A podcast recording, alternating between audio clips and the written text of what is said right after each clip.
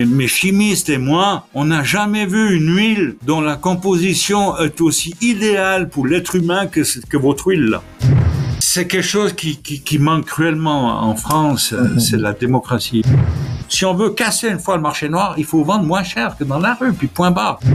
On a eu écrit à l'Office fédéral de la santé publique pour demander combien de morts ils avaient reconnu en Suisse ces 20 dernières années à cause de surconsommation de, de. Hein. Eh ben, ils nous ont répondu zéro. Les gens, ils ont vu dans cette plante une plante extraordinaire. Elle est vraiment extraordinaire. Cet épisode est sponsorisé par CBD Info, le blog d'information incontournable sur le CBD. On y retrouve des informations sur l'actualité du CBD en France et en Europe, des informations sur la législation et le lifestyle, mais aussi la rubrique interview qui est innovante et qui permet aux acteurs du CBD de s'exprimer avec authenticité, sans oublier les nombreuses études et analyses. Et pour avoir de super promos, visitez CBD Info. Hey, bonjour, c'est Damien et bienvenue sur Parlons Cana. Parlons Cana, c'est le podcast qui traite des actualités les plus chaudes du cannabis légal. Je suis vraiment ravi de t'accueillir sur Parlons Cana saison 3. Après deux saisons historiques, on continue de démystifier la plante et d'explorer sa place au sein de notre société. Alors partons ensemble à la rencontre de personnes passionnantes, des scientifiques, des médecins, des politiques et des économistes, mais aussi des cannabiculteurs et des militants de très longue date. Avec eux, avec ces spécialistes, nous allons aborder les sujets les plus complexes, comme la légalisation, l'addiction, les expérimentations médicales, mais aussi le lobbying et les enjeux géopolitiques. Pour comprendre ce qu'il se passe ici en Europe, il faut bien observer ce qu'il se passe aussi ailleurs dans le monde. Nous aurons donc la chance de discuter avec des invités exceptionnels, basés en Thaïlande, au Maroc, en Colombie ou encore en Afghanistan. Mathias m'a confié le micro avec une seule mission. Interroger sans préjugés ni parti pris. Interroger pour chercher la vérité et te donner accès aux informations les plus récentes et les plus authentiques. Tu pourras enfin te forger ton propre avis sur le cannabis légal. Parlons Cana saison 3, c'est parti Bon, ben, euh, d'abord, bien le bonjour à tout le monde. Hein. Écoute, merci beaucoup d'être sur Parlons Cana. Ensuite, On va, on va discuter de plein de choses. Pour l'instant, je te laisse te, te présenter. Oui, d'accord. Alors, euh, je m'appelle Bernard Rapin. Et on me qualifie de pionnier du chanvre suisse. Au niveau historique, disons que dans les années, euh, là je vais parler en français, dans les années 70, je suis allé à, à Amsterdam en autostop avec un copain de mon village, aussi agriculteur comme moi. Et puis, euh, à l'époque, euh, il y avait pas de café, on, on pouvait pas acheter dans les café shops, on pouvait peut-être fumer, mais c'était sur la place du Dame que ça se passait en permanence parce qu'il y avait, il y avait des centaines de hippies qui étaient là, il y avait tout le temps la fête, la musique, et c'est là, euh, c'est là qu'on pouvait acheter quelque chose, quoi. Et puis mon copain et moi, on était vraiment curieux, quoi. D'ailleurs, c'est très rigolo ce qu'on a vécu parce que on a acheté quelque chose et puis après on euh, on est à l'hôtel et puis on a on a on a essayé de donc on, on a consommé ça. C'était la, pour la première fois de ma vie. Hein. Moi, moi, j'avais 18 ans, lui 19. Et puis euh, donc on, on, y est allé en autostop. À l'époque, EasyJet, ça n'existait pas. et puis euh, euh, on était très euh, comment dire, on était on était sur les nerfs, quoi. On faisait une taf, tu sens quelque chose, que, comment ça va Et puis, on n'a rien, mais absolument rien senti. C'est là que je, j'ai, après coup, je me suis aperçu qu'en fait, il faut déjà avoir l'esprit ouvert pour sentir les effets. Quelqu'un qui est bloqué, il va rien sentir du tout. Mmh. Le lendemain, on était beaucoup plus décontracté, et puis on a refait l'expérience en se disant que peut-être qu'on s'était fait avoir, puis que c'était pas vraiment de la bonne et tout. Et puis là, on a pris notre première dégelée, quoi. Là, on était complètement stone parce qu'on avait, on avait l'esprit ouvert. Et ça, je l'ai, je l'ai vécu par la suite, euh, notamment des journalistes qui venaient chez moi, puis qui voulaient consommer pour la première fois, puis qui étaient sur les nerfs, puis qui ressentaient rien. J'ai vu qu'il faut quand même avoir au départ un esprit ouvert et puis être décontracté si on veut ressentir les effets quoi. Donc euh, moi j'ai commencé à cultiver en 71 Ah, donc directement, en fait, la, première rencontre que tu as eue avec donc le chanvre, euh, et d'ailleurs, pour le, le, la suite de la discussion, euh, je pense qu'on on peut discuter tout de suite de, du fait que toi, tu utilises le mot chanvre et pas cannabis. Est-ce que tu peux nous expliquer pourquoi? Comme ça, ce sera plus simple pour la, la suite. Euh. Oui, bon, ben pour moi, le, le cannabis, d'abord, c'est le nom latin. Hein. Si j'invite un copain à boire un verre de vin, je vais pas lui dire viens prendre un vinum chez moi. C'est vrai. Euh, je veux dire, on Je crois parle, que ça pourrait avoir un peu, un peu de gueule. Viens boire un verre de Vinum, ça pourrait on un parle peu. français, quoi. Je veux dire, dans chaque langue, euh, tu prends les, les Allemands, ils parlent de Hanf, tu parles les, les Anglais, ils parlent de hemp. Dans chaque langue, il y a un ou plusieurs mots pour qualifier euh, le chanvre, donc le cannabis. C'est le nom latin. Et puis ce, ce mot cannabis, il a été diabolisé pendant 50 ans. Les gens, ils en ont peur. Rien d'entendre le mot, ça leur fait peur. C'est pour ça que moi, quand j'ai commencé, donc euh, là je disais, j'ai commencé à cultiver en 71, Mhm. euh, mais là c'est en petite quantité pour ma, ma propre consommation. J'ai cultivé chaque année, et puis en, quand je suis arrivé en 80, en 90, 91, là j'ai voulu commencer à, à- à cultiver de façon plus importante, et puis là j'avais fait une culture euh, qui était un peu disséminée dans ma, dans ma tomatière. J'avais une tomatière d'un un demi-hectare, comme ça. Et puis, euh, le contrôleur de bio suisse, c'était pas un Suisse, c'était un Autrichien. Quand il a vu euh, que j'avais des plantes de chanvre, ça l'a fait paniquer. Il, me l'a pas tellement montré, mais en fait, euh, après coup, il m'a dénoncé à la police. Puis c'est comme ça que j'ai démarré, euh, euh, si tu veux, mon, activité de, de pionnier du chanvre suisse. C'était en 80, 91, 92. Alors là, euh, euh, comment dire, un jour, il y avait, euh, il y avait deux, trois policiers dans mon, euh, donc en civil dans mon champ. On a, on a discuté un peu, on a ouvert une bouteille de vin même. J'ai assez l'habitude de boire du fendant, donc euh, le vin blanc local. Donc on a bu euh, cette bouteille ensemble, et puis euh, ils se sont excusés, et puis euh, un camion est arrivé, et puis ils avaient des ouvriers, et puis ils ont em- embarqué ma culture. Ah. Donc ça m'a foutu un peu les boules. Et attends, attends, parce que du coup, au- euh, en, dans les années 90 et dans les années 2000, dans ces années-là, quelle était la situation euh, légale du chanvre en, en Suisse? Alors, euh, bah justement, après ce coup-là, j'ai fait la tournée des avocats parce que j'ai relu la loi et puis la loi, elle dit, elle disait, elle disait clairement que la culture du chanvre est interdite en vue de produire un stupéfiant. Donc, euh, quand j'ai découvert que la Suisse avait ratifié un- une convention avec l'ONU et puis que dans cette convention, on disait qu'on pouvait faire de la tisane, qu'elle avait un effet un peu euphorique. Euh, même le, le message du Conseil fédéral qui avait été prononcé pour accepter euh, cette convention disait que ça avait un effet euphorique, que c'est un peu l'herbe qui fait rire. Donc, euh, en lisant ça, on pouvait conclure que la tisane était légale, elle n'était pas classée comme stupéfiant. Ok. De même que la fibre, de même que le chenevis, qui, pour ceux qui ne l'ont oublié, ça veut dire chenevis et graines de chanvre au pluriel dans le dictionnaire.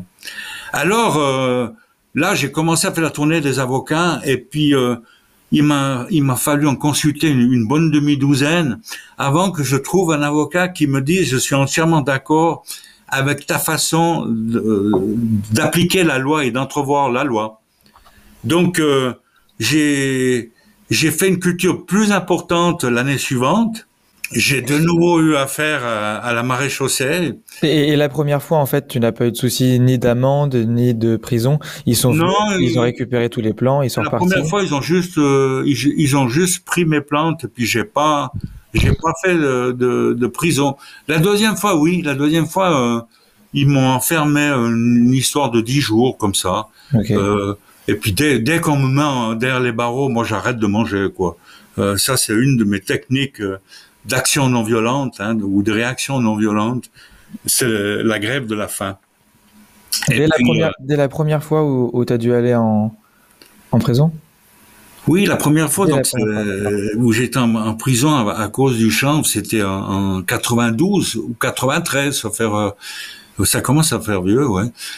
Et puis bon, ben voilà quoi. Ils ont détruit ma, ma deuxième culture. Euh, C'était une culture, on peut dire commerciale. Hein. Moi, je suis un paysan. Euh, euh, si je fais de la patate, ça peut être 50 tonnes. Si je fais de l'abricot, ça peut être 100 tonnes. Euh, pour moi, faire du champ, c'était une culture agricole. Hmm. Euh, pour moi, c'est l'importance, les quantités pour moi c'est pas important. Je veux dire, on fait une culture, c'est au moins un demi hectare, un hectare, et puis ça produit des dizaines de tonnes. C'est tout à fait logique. Donc euh, là, le juge m'a dit vous êtes le seul, euh, le seul agriculteur qui s'intéresse, qui, qui veut faire la culture du champ. Alors je me suis retourné vers mes, mes, mes copains agriculteurs et l'année suivante, ça c'est en 80 94, sauf erreur.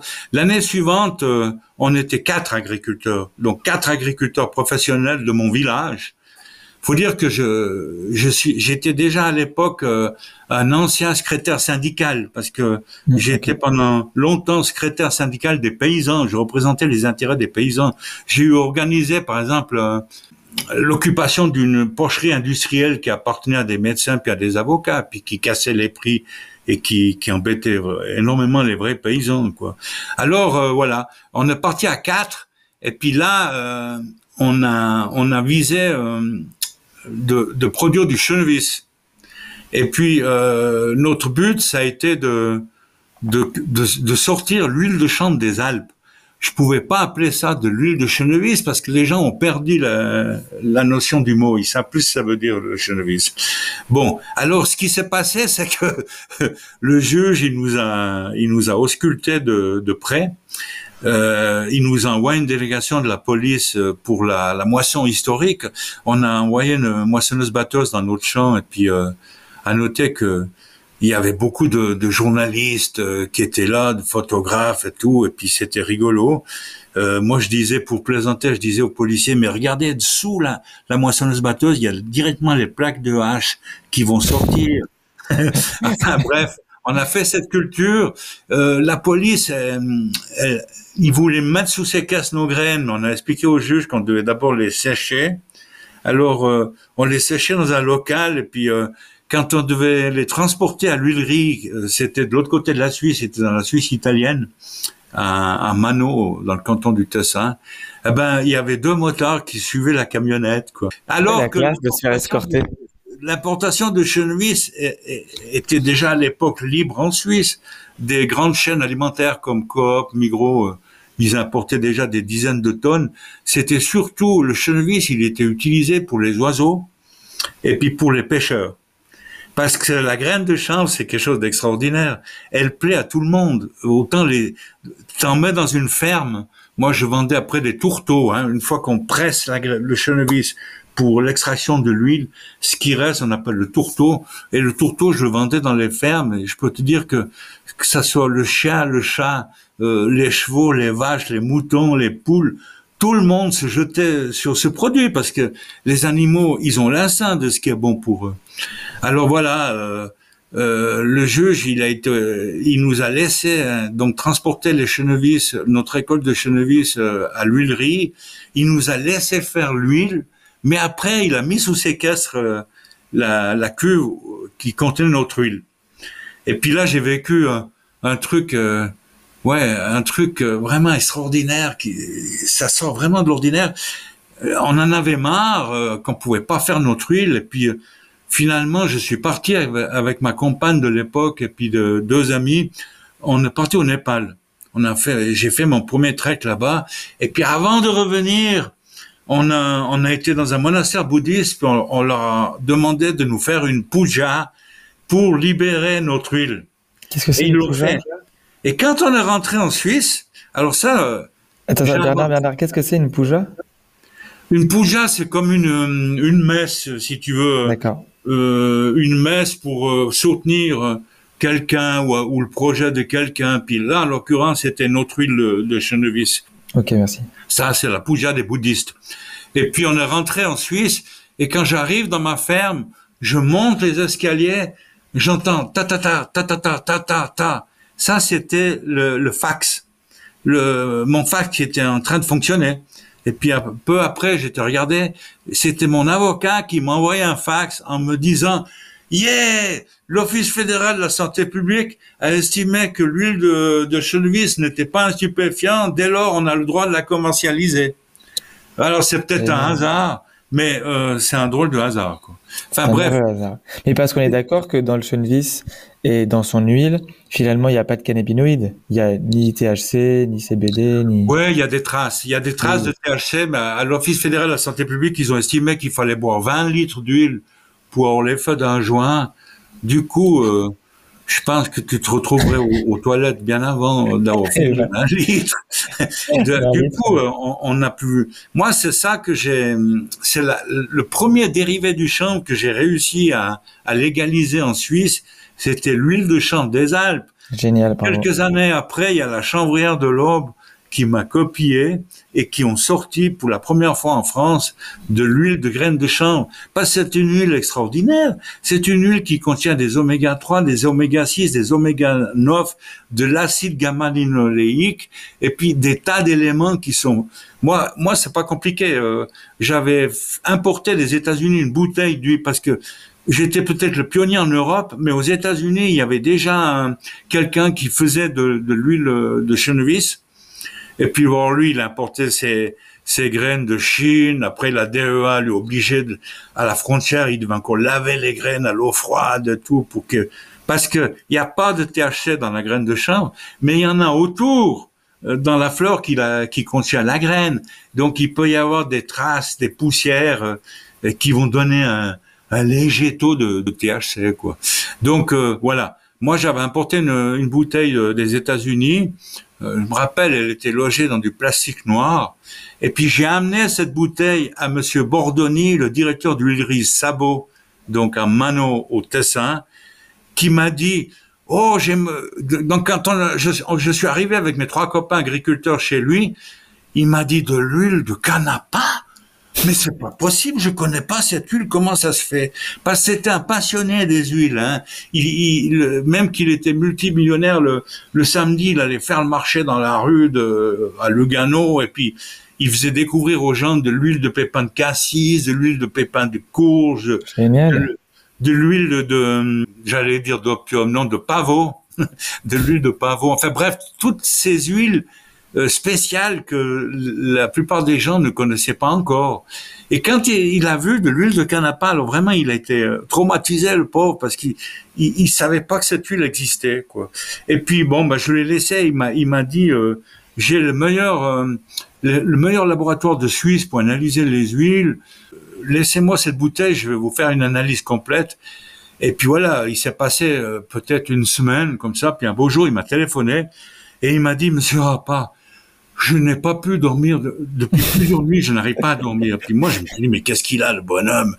Euh, Sa femme l'a quitté? Non, il me dit, j'ai jamais vu, mais mes, mes, mes chimistes et moi, on n'a jamais vu une huile dont la composition est aussi idéale pour l'être humain que, que votre huile là. Après, il, plus, plus, tard, il voulait que je lance une culture de 1000 hectares euh, en Suisse pour faire cette huile. Et puis moi, j'ai pas pris ce biais parce que je me suis dit tôt ou tard, il va vouloir euh, importer les, le chenevis de l'étranger. Donc il n'y avait pas que la France qui, qui, qui, exportait.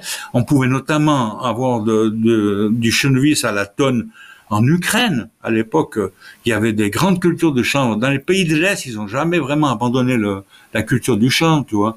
Enfin bref, ça c'était l'historique. C'est à cause de ça qu'on a, à cause de cette culture à Chenevis qu'on a pu ouvrir. Et puis en parallèle à ça, on avait euh, on avait une subvention pour la, culture de matières premières renouvelables. Ça faisait partie du, du gouvernement. Euh, le gouvernement avait défini matières premières renouvelables, euh, le chanvre et le kenaf, euh, le bambou en faisait partie. Donc déjà à l'époque, c'était en quelle année Oui, ouais, c'est en 90. Dis donc. 95. Ok, ça me semble très. Oui, oui. Alors moi, j'en ai aussi profité.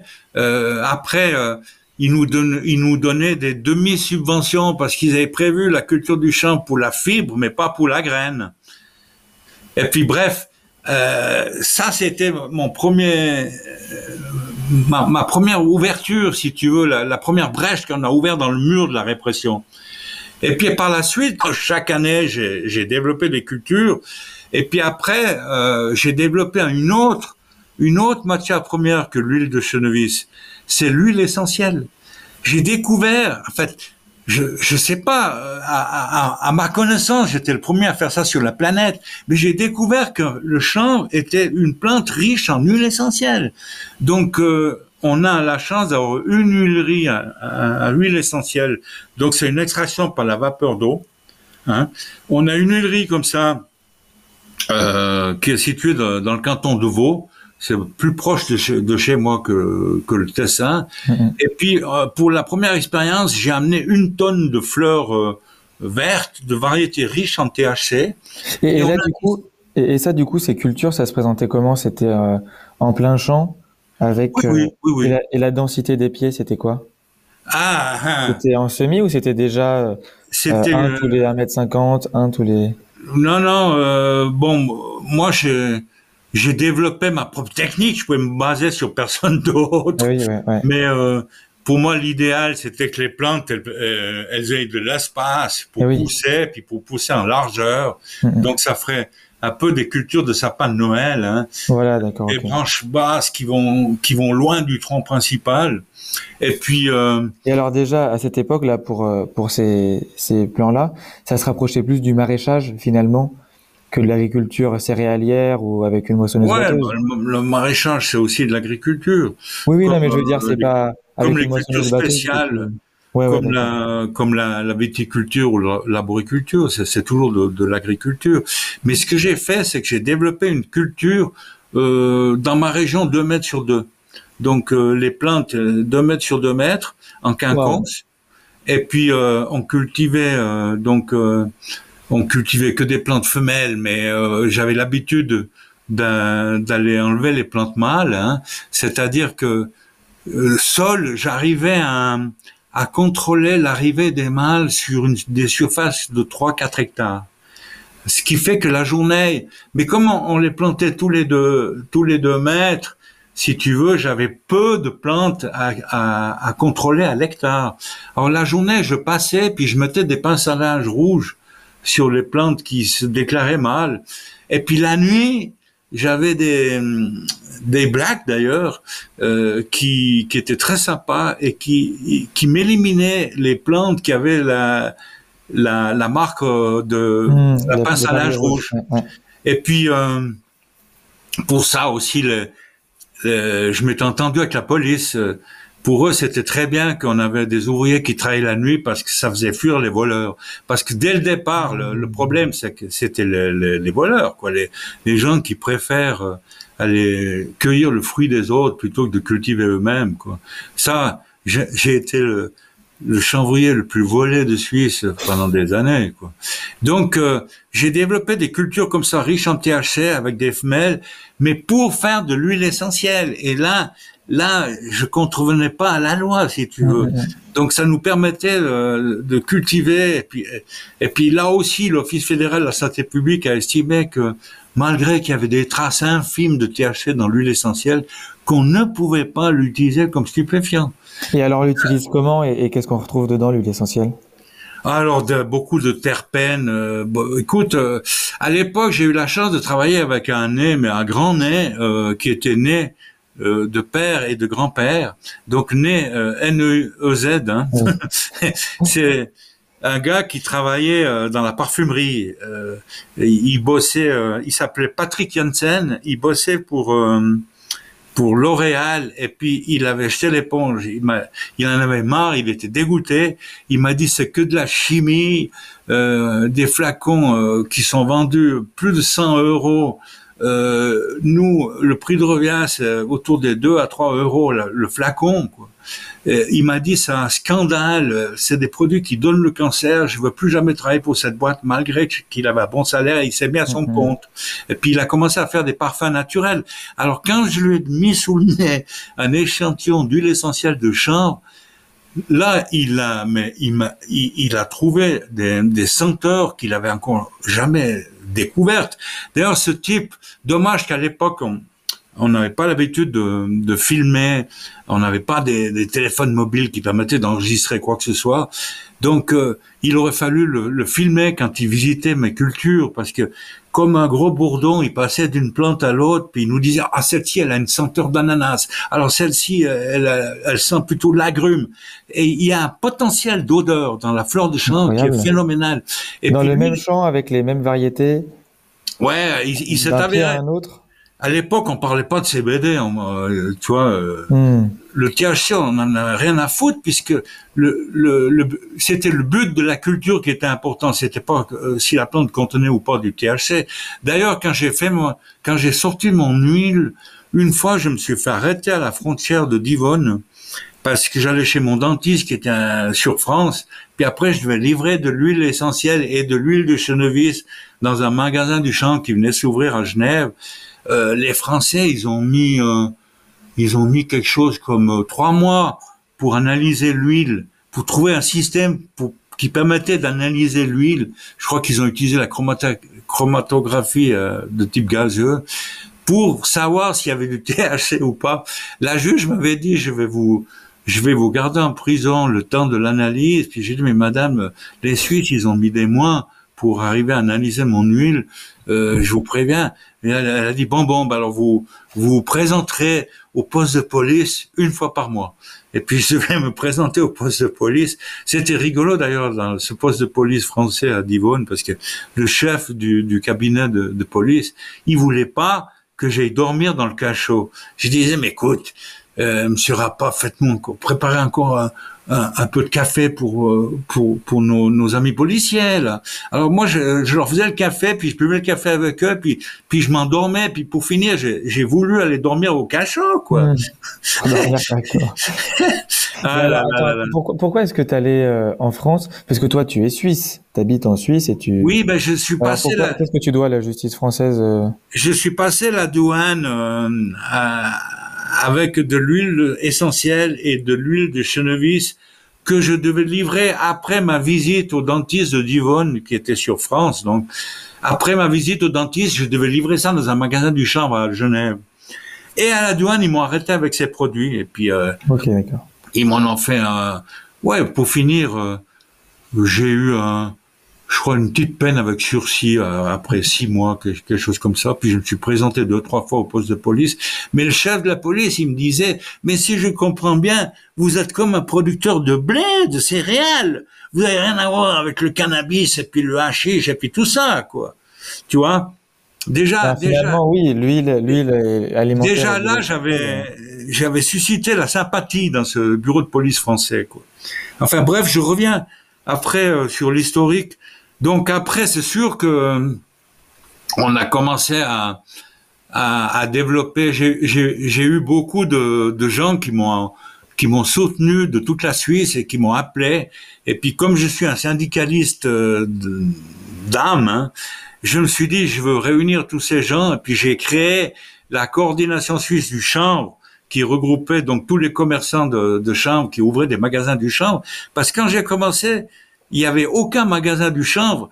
quelques mois après, il y avait le premier magasin du chanvre qui s'est ouvert à Berne.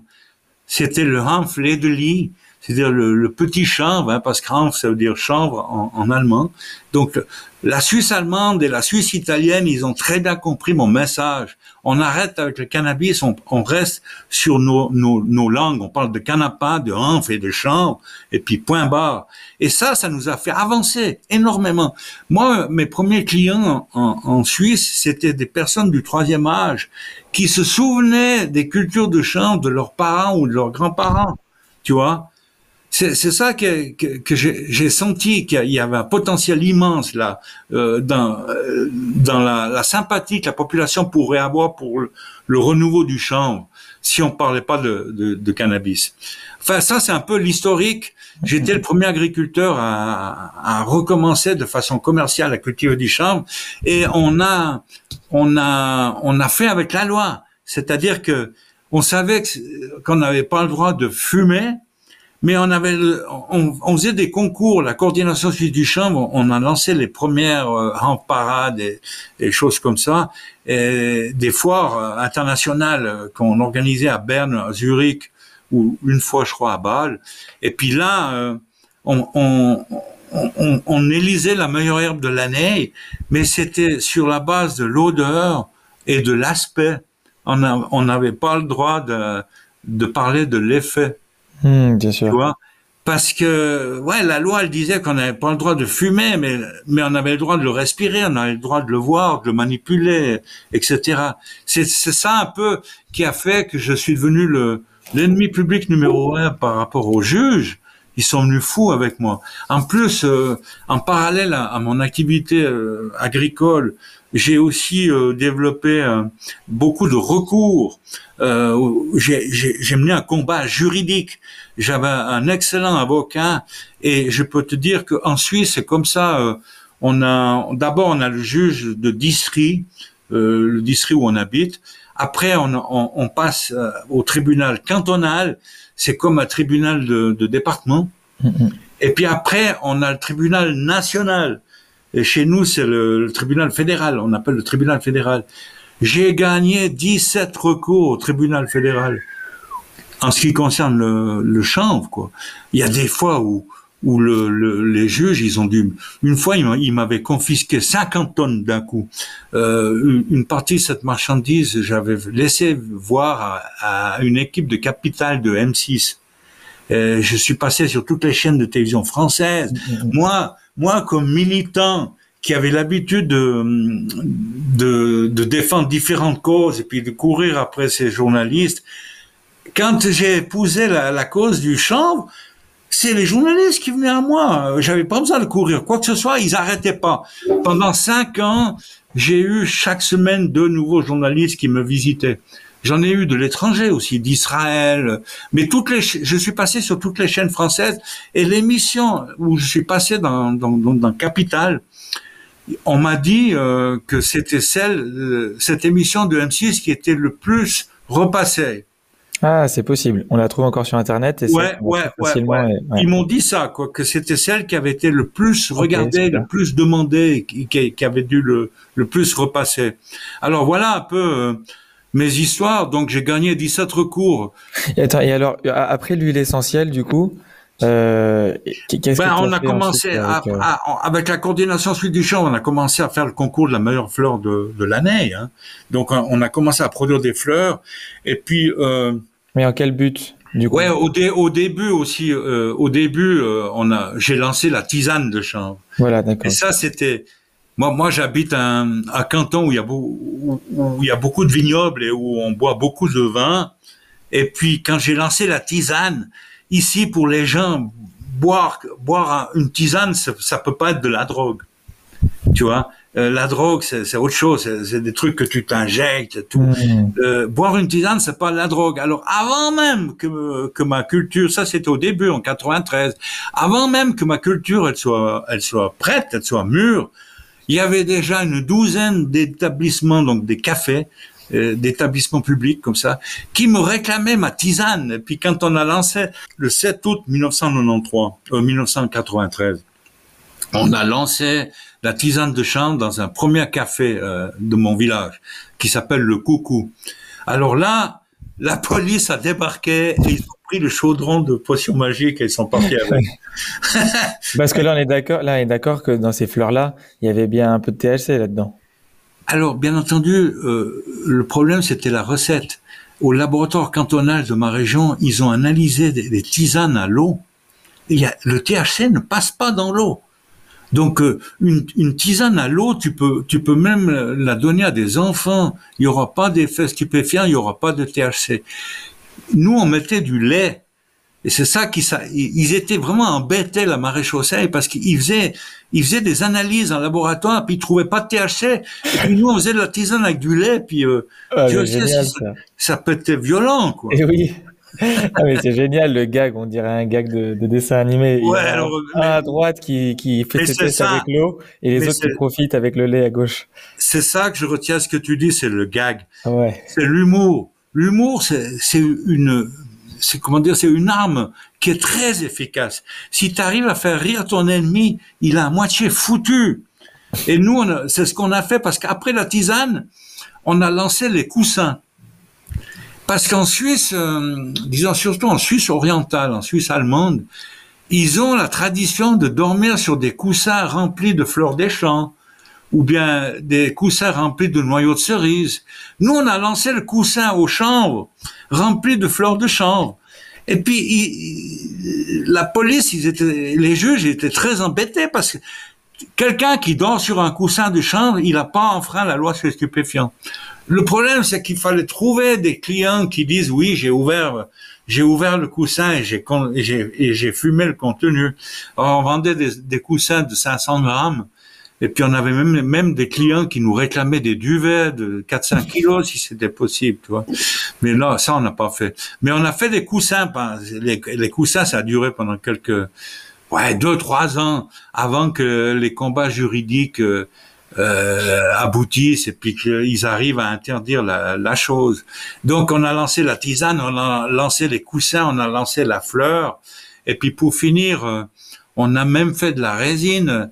Euh, il y a j'ai retrouvé encore des vieilles plaques avec le, avec le, la croix suisse euh, qui est imbriquée avec une feuille de chanvre. Alors à l'époque, euh, la police, la police me disait que mon H, il était très fort, qu'il avait 40% de, THC. Et puis j'en ai fait analyser. J'ai encore quelques plaques qui datent des, des, des années d'avant 2000. Donc euh, des plaques qui ont 25 ans d'âge. Et puis là, je me suis souvenu ce qu'on ce qu'on savait en théorie. On disait que euh, que le, le cannabis, euh, donc le, sous forme de hache ou de fleurs, perd 10% de, de son THC par année de stockage. Et j'ai fait analyser une de mes plaques il n'y a pas très longtemps, et je peux te dire qu'elle elle est redevenue légale. Euh, c'est en dessous de, de, de 1% de THC, c'est les normes de CBD chez nous maintenant en Suisse, c'est que tu as le droit de commercialiser ce qui est en dessous de, de 1% de THC. Et au-delà du THC, qu'est-ce qui, qu'est-ce qui reste du coup dans ce, ces plaquettes? En termes de cannabinoïdes, de terpènes Ouais, il reste surtout euh, le souvenir historique. D'accord, ok. Enfin, en tout cas, tous les tous les des plaques sont, qui, sont partis, qui, qui, seraient intéressants pour des musées parce que c'est des plaques historiques, quoi. Mais il n'y a pas d'effet récréatif à, à en hmm. tirer. Il y a, il y a pratiquement plus de THC. le taux de CBD est aussi très bas. Okay. Et, ça c'est avec le temps, ça s'est ça s'est envolé, ça s'est ça s'est transformé. Euh, il n'y a plus. Hmm. Quoi. Okay. Alors là, euh, bon, voilà un peu l'historique que j'ai vécu, puis pour finir comme. Et attends, attends. Et alors du coup, moi je veux bien le euh, pour les tisanes, bon, ça reste des tisanes. Les coussins, bon, bah, c'est des coussins pour dormir dessus. Mais les plaquettes, comment est-ce que tu as réussi à faire passer des, des plaquettes euh, pour quelque chose qui n'est pas un stupéfiant? Mais c'était des, des, des, objets de, de culture. Euh, ouais, il y, a, y en a. C'était des statuettes? À l'époque, dans, dans la région de Zurich, il y a une équipe qui s'était lancée à fabriquer du hache, en gros. Ils faisaient des, il faisait des, comment dire, des, des médailles, des médaillons euh, numérotés. Et puis il y avait un concours. Euh, celui qui avait tel et tel numéro, il gagnait je sais pas quoi. Et puis ils ont lancé ça sur le marché. Euh, on disait que c'est un objet culturel. C'était interdit de, de, les fumer, de les consommer. Mais le problème, c'est qu'il y avait plus personne qui, qui jouait au concours pour finir, parce que parce que c'était ça, ça portait tout en fumée. Quoi. Je me rappelle d'un débat euh, sur la Suisse italienne, euh, un débat entre un producteur de médaillons et puis le chef des stupes, euh, donc du canton du Tassin, le chef des stupes, il disait mais c'est du hashish. Et puis l'autre, il disait mais c'est des médaillons culturels. Tu vois? Bref, on a joué avec la loi et puis on a bien fait. c'est ça qui a fait avancer. Chez nous, on appelle le Schmilblick. C'est comme ça que la cause, elle a, elle, a, elle a avancé et puis elle est devenue sympathique et puis que les, les politiciens, ils se sont enfin dit, tiens, on devrait faire quelque chose. Ce qui fait que maintenant, en 2023, on vient de s'ouvrir les, les, premières distributions contrôlées de vente de fleurs et de haches riches en THC en Suisse. Mhm. Ça a démarré à Bâle par les pharmacies, ce que je trouve un peu débile. On voit, on voit la mainmise de la pharma, la, la pharma internationale sur Bâle, quoi. Mais euh, je veux dire, le tabac, c'est aussi un produit récréatif je vois pas un, un, un consommateur aller acheter son paquet de clopes dans une pharmacie.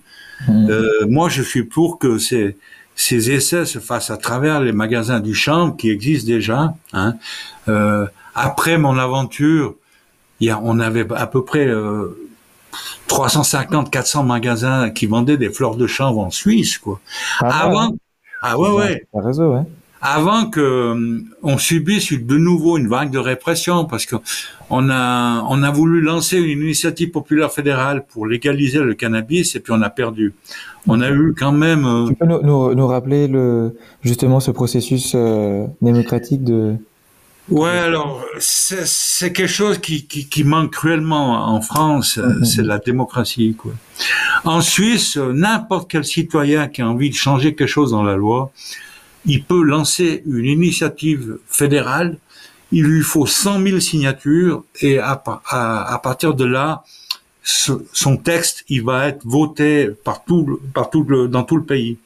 Ça, c'est l'initiative populaire fédérale, mais on a aussi le droit de référendum. C'est-à-dire chaque fois qu'il y a une loi qui est votée, si un groupe de citoyens n'est pas d'accord avec cette loi, on lance le référendum, c'est-à-dire qu'on récolte 50 000 signatures et après le peuple va voter sur cette loi pour dire oui ou non à, son entrée en vigueur. Quoi.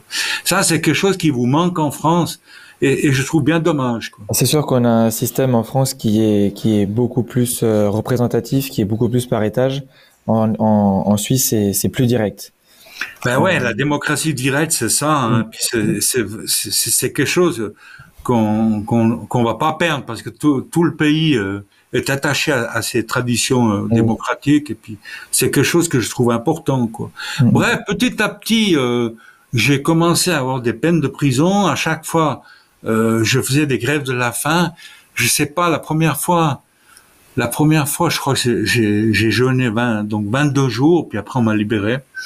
La, la, deuxième fois, c'était quelque chose comme 44 jours. 44 jours sans manger. Ah ouais, ouais. Oh. Alors là, je peux te dire que quand je suis arrivé au 41e jour, je me regardais dans un miroir et je me disais, mais t'es qui toi pour, euh, pour dépasser le seuil des 40 jours? Parce que le seuil des 40 jours, il a été, franchi par le Christ, par Bouddha, par des tas de leaders et de, et de maîtres religieux.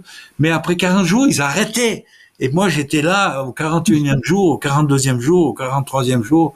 C'était complètement fou. Ouais, enfin bref. Après, il y a eu euh, une troisième grève de la faim, puis là, je suis arrivé à 60 jours. Après, il y a eu une quatrième, une cinquième. Deux mois sans manger. J'ai dû faire une douzaine de grèves de la faim, mais la dernière, je l'ai terminée après 120 jours. 120 jours. J'avais perdu euh, quelque chose comme presque 28 kilos. Heureusement que j'avais des réserves. Heureusement que j'avais quelques réserves là qui m'ont fait tenir quelques jours de plus. Ouais, ceux qui t'écoutent te voient pas, mais. Euh... Là, j'ai le président de la Cour européenne des droits de l'homme auquel on avait fait un recours qui m'a téléphoné euh, donc euh, quand j'étais à, à l'hôpital carcéral à Genève. Il m'a téléphoné, il m'a dit Monsieur Rapin, il nous faut plusieurs mois pour euh, pour décider euh, de, de, votre cours, vous pourrez jamais jeûner encore plusieurs mois. Alors s'il vous plaît, réalimentez-vous et puis attendez notre jugement. C'est ce que j'ai fait pour finir. J'ai arrêté de 120 jours. après 120 jours. Mais donc oui, 120 jours. Tu disais l'hôpital carcéral, 120 jours. T'étais pas en bon état, t'étais dans un lit. 120, 120, euh, jours, euh, j'étais quand même dans un lit à l'hôpital, quoi. Euh, mm. J'arrivais, donc je regardais la télé, j'écoutais la radio, et puis je, je, prenais la peine de répondre à tous les gens qui m'écrivaient. Bon, je, je, répondais de façon très courte, mm. mais je le faisais, quoi. Et, et, donc au début, ça avait quand même. Et quand t'as un grève de la faim comme ça chez nous, puis quand tu à l'hôpital, ça veut dire que tu es contrôlé par les, les, les, agents de sécurité euh, carcérale, et puis tu es contrôlé par euh, les infirmières, les, les médecins, puis le, personnel médical. Donc je peux te dire, c'est, j'ai pas triché. Hmm. C'était vraiment euh, la grève de la faim, quoi, où je buvais que de l'eau. Et puis pour finir, oui, pour finir, je l'ai dit, puis je l'ai écrit dans mon livre. Moi, j'avais une arme secrète. C'était que je consommais un peu de mon urine chaque jour. D'accord, ok. Dans l'urine, il y a des, il y a des protéines, il y a des vitamines, il y a des, il y a du sel. il y a des choses qui sont très intéressantes. Si tu montres euh, une analyse d'urine à un toubib, il va te dire, euh, tiens, c'est un nouveau médicament, c'est quoi ça? Mais si tu leur dis, euh, est-ce que vous voulez voir qu'est-ce que c'est une analyse d'urine? Ils sont comme nous. Ah, le pipi caca, le tabou, euh, on boit pas son urine, tu vois. Mais, alors, je peux comprendre que quand tu es bien alimenté dans l'urine, tu retrouves des choses, mais au bout de un mois on n'a rien mangé. Le corps est continue de. Oui, ben alors euh, c'est l'autocannabis, cannabis, non, c'est l'autocannibalisme. L'autocannibalisme. Ton corps, il va d'abord, il va prendre l'énergie dans la graisse, ensuite dans les muscles, et puis enfin aussi dans les organes. Euh, à part euh, l'organe sexuel, l'appareil respiratoire, l'appareil circulatoire, dont, dont le cœur, euh, tout le reste des organes, que ce soit l'estomac, les intestins, les reins, le foie, tout ça, ça, ça se rétrécit, ça diminue de volume. Mais c'est ça qui est génial parce que quand tu te, quand tu recommences à te, à te réalimenter, chose qu'il faut aborder euh, de façon euh, douce, hein, faut mmh. pas brûler les étapes parce qu'alors là, on peut avoir des retournements d'estomac puis des gros problèmes de santé. Il faut, en tout cas, euh, quand j'ai jeûné 120 jours, je crois que j'ai mis 60 jours avant de, de me dire, tiens, aujourd'hui, je vais manger une raclette. Tu vois, euh, comment vous dites, euh, raclonnette chez vous? Non, raclette, raclette. Ah, peut-être qu'on n'a pas la même définition de raclette. Voilà, non, mais euh, voilà. Non, mais trois mois. Donc, tu te régénères, tu te, ré, tu, ré, tu te régénères les muscles, tu te régénères les organes vitaux. Mm, mm, mm. Et, et puis, c'est, c'est pour ça que quand je sors d'un jeûne, une fois, j'avais jeûné, je crois que 73 jours, et puis euh, ils m'ont libéré. Euh, ils me libèrent parce que pour que j'aille manger chez moi, quoi.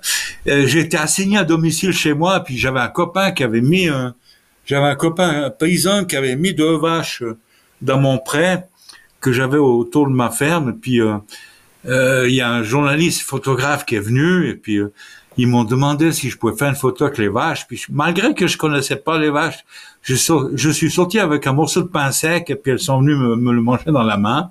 Il a fait ses clichés et le lendemain j'étais en première page de, de mon quotidien et puis mon, mon mon avocat me téléphone et me dit mais dis donc ça c'est une photo qui date au moins dix ans. J'ai dit mais non euh, on l'a fait hier.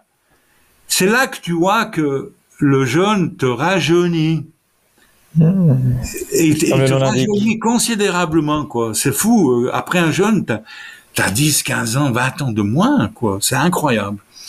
Enfin bref, euh, là j'ai parlé du jeune, de l'historique. Ouais, petit à petit, je suis venu, euh, je, je, me suis mis au centre d'une cible, puis euh, la, la, répression s'est abattue fortement sur moi. Quand j'étais l'homme à abattre, puis ils l'ont fait. Hein, ils m'ont ils m'ont donné une peine de 5 ans et 8 mois de prison ferme. Et puis, après trois mois d'incarcération, ils m'ont refait encore un procès, puis ils m'ont rajouté encore 12 mois. Donc, j'ai, j'ai eu une peine de 6 ans et 8 mois à accomplir d'un coup. Mais selon le système carcéral suisse, j'ai fait la, la moitié de ma peine. Et à, partir de la moitié de, peine, je, pars en, en semi-liberté. C'est-à-dire que la, journée, je peux aller travailler et puis le, la nuit, je dois la dormir en prison. Les week-ends, je passe en prison. À mhm. part qu'au bout d'un certain temps, j'ai congé tous les week-ends. Enfin, j'ai vécu ça très bien parce que pour moi, c'était euh, là, j'ai pas fait de grève de la faim. Là, là j'étais en exécution de peine. Pour moi, c'était comme j'étais comme le bouddhiste qui va qui va au monastère quoi. Moi j'ai vécu ça un peu comme ça. Mm-hmm. Et puis c'est comme ça que ça s'est très bien passé. Mais ouais, il y a mon, mon côté syndicaliste qui est ressorti. J'ai monté un, un, un, l'association des détenus, hein, un syndicat des détenus.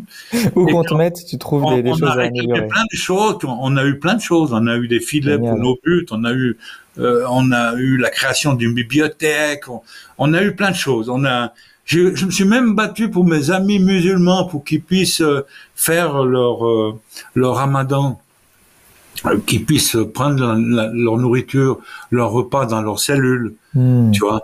je trouvais ça, c'était la moindre des choses qu'on pouvait leur, leur, faire, quoi. Ils, ils, respectent leur truc, ben voilà, quoi. Donc voilà, je me suis retrouvé en, en, dessin humoristique en train de, de, de fumer le, la pipe à eau avec des, des copains musulmans quoi. C'est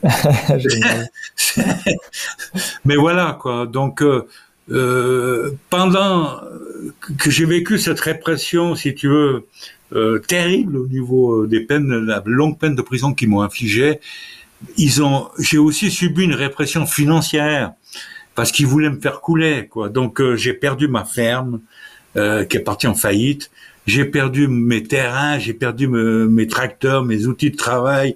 Bref, quand je suis sorti de prison, j'étais tout nu. Hein. Euh, J'avais, je crois, 150 euros en poche. Et puis c'est tout. Et puis c'était même au, niveau de mes amis, c'était difficile quoi parce que tous les gens qui venaient me visiter en prison après ils étaient mis sous écoute, ils étaient surveillés et tout. Ils ont vraiment essayé de créer le, le vide euh, derrière moi, toi. Mais bon, c'est sans compter sur sur ma, ma personnalité. Moi, je m'en fous. Hein. Euh, je vais droit et puis euh, et puis euh, j'ai bonne conscience. Puis c'est ça qui est important. Enfin, l'historique, on l'a fait un peu. Hein. J'ai créé aussi l'association suisse des chanvriers, qui était de, une association d'agriculteurs cultivant du cultivant ce chanvre. Et puis on a lancé la, une initiative fédérale donc pour légaliser le, cannabis et on a perdu.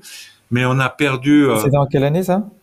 Ah là là là, c'était dans les années 2008, euh, 2010, parce que ah, comme on a perdu, alors euh, ils en ont profité pour faire une répression terrible en Suisse, et puis les 350 magasins euh, qui vendaient de la fleur, ils ont dû fermer. Je crois qu'il restait une cinquantaine de magasins pour tout le territoire après cette vague de répression.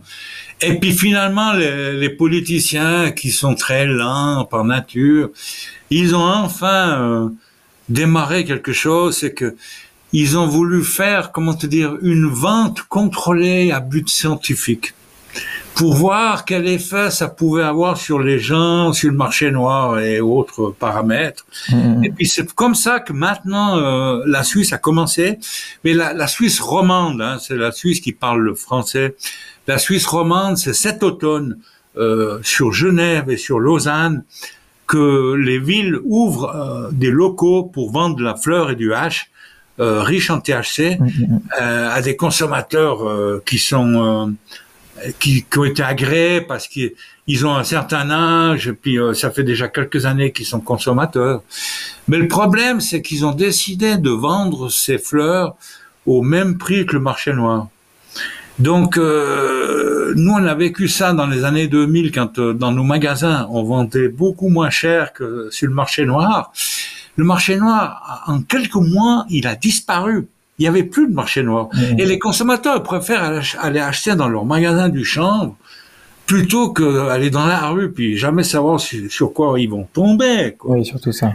Mais le problème là, c'est que si tu veux casser le marché noir, il faut il faut que le marché le marché légal il soit moins cher. Au Canada, au Canada, ils, ont ils ont aussi raté euh, la, un peu la, la, légalisation, en tout cas dans les débuts, parce qu'ils ont vendu le, ils ont vendu trop cher dans les magasins d'État, voire plus cher que dans la rue. Non, si tu, si on veut, si on veut casser une fois le marché noir, il faut vendre moins cher que dans la rue, puis point barre. Nous, on a, on a déjà vécu l'expérience en Suisse, et puis là, comme en ce moment, euh, leur expérience à but scientifique, c'est de vendre euh, au même prix que sur le marché noir, je pense comment, que Comment est-ce qu'ils le justifient, ça? Pardon? Comment est-ce qu'ils le justifient, ce critère-là, de dire euh, on, se met, on se met à ce prix-là? Est-ce que tu sais comment est-ce qu'ils expliquent le, choix de, vendre au même prix que le Ah oui, oui, oui. Alors, bien sûr, ils ont une explication. J'ai discuté avec eux. Donc, c'est l'Office fédéral de la santé publique qui tire les manettes. Eux, ils, ont peur que des consommateurs viennent acheter dans les magasins euh, officiels à bas prix et puis ils revendent dans la rue à, à prix haut. C'est ça qu'ils ont peur.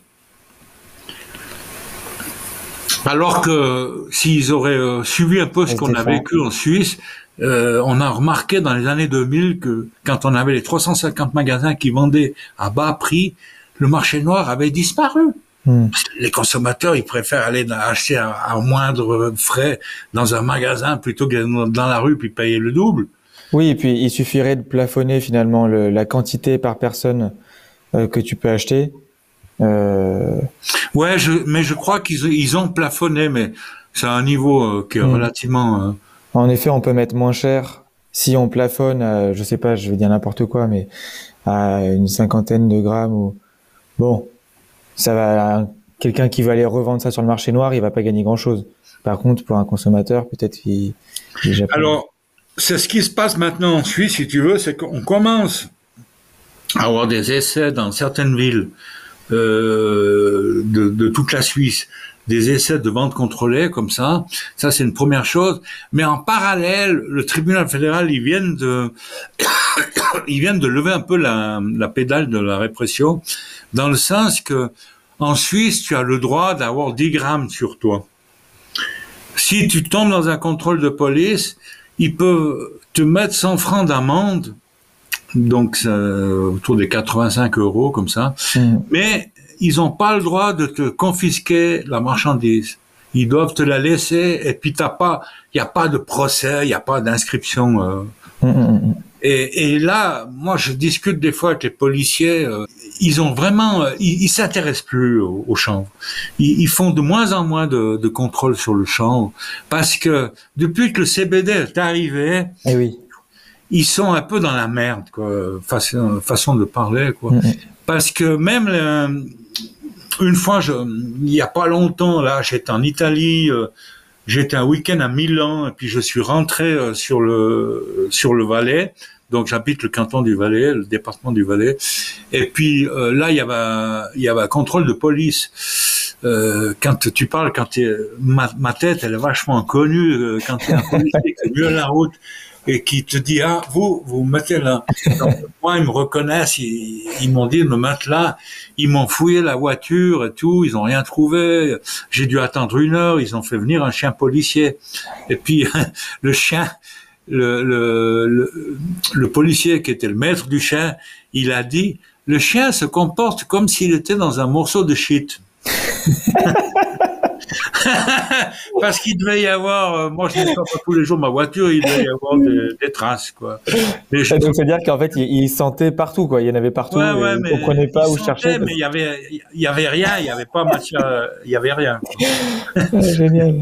Alors c'est là que j'ai sympathisé avec le chien et après avec son maître. Et puis que j'ai dit à son maître, mais ton chien là, il, est-ce qu'il fait la différence entre CBD et THC Non, il fait pas la différence. Il pleurait presque le mec.